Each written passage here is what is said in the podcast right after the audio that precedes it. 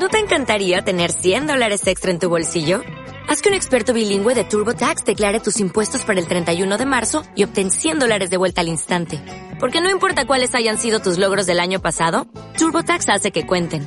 Obtén 100 dólares de vuelta y tus impuestos con 100% de precisión. Solo con Intuit TurboTax.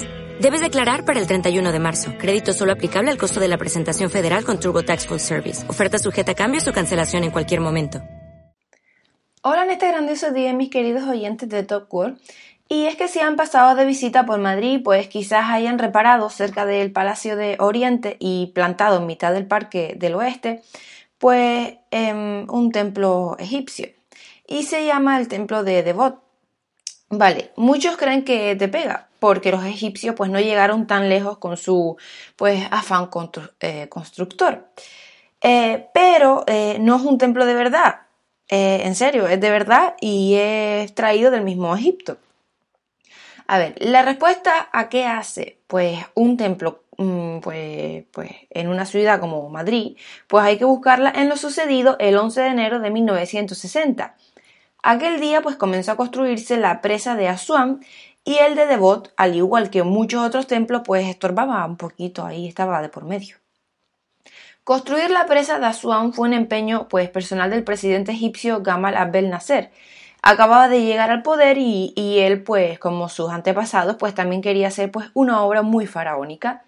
Por lo tanto, se le metió entre ceja y ceja regular las crecidas del Nilo, porque eso de que el río se desbordara, eh, bueno, a ver, anualmente para convertir eh, las tierras próximas en una fértil vega, pues estuvo muy bien, pero en otros tiempos, eh, vamos, que eso, estuvo bien, pero en otros tiempos.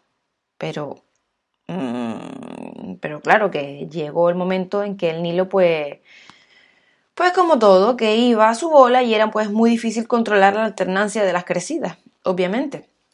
Se perdían cosechas enteras de algodón, bien porque se inundaban, bien porque se secaban. Bueno, pues entonces fue cuando cabiló nacer. Ya está, pues hago un gran lago con su presa y a partir de ahora pues controlamos nosotros las crecidas del Nilo. Eso fue lo que se dijo.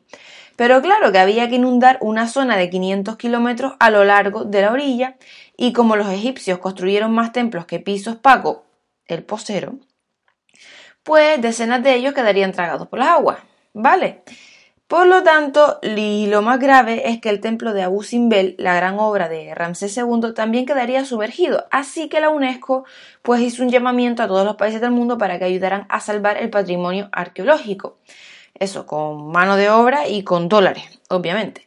Es decir, había que desmontar los templos piedra a piedra y luego volver a montarlos en otro sitio se impuso pues un ritmo frenético, la presa construyéndose y los arqueólogos de medio mundo desmontando templos para salvarlos de morir ahogados antes de que nacer pues abriera el grifo. Por lo tanto, se salvaron la mayoría, no todos, y algunos países pues recibieron, eh, como premio llevarse a casa un templo.